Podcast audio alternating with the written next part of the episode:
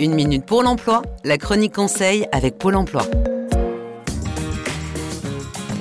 Je cherche un nouvel emploi, mais comme je n'ai pas d'ordinateur et que je ne suis pas très doué avec la technologie, on m'a parlé de l'inclusion numérique. C'est quoi, Bouchera Aujourd'hui, 28% des Français sont considérés comme éloignés du numérique et 12% d'entre eux ne se servent jamais d'Internet pour leur recherche d'emploi. Des difficultés qui touchent toutes les générations et qui sont un réel frein pour trouver du travail. Alors, profitez Profitez des services publics et des associations qui déjà vous donnent accès à du matériel, mais aussi à des ateliers gratuits pour vous aider à mieux maîtriser les compétences numériques et à un accompagnement dans vos démarches sur les sites qui recrutent ou les réseaux sociaux.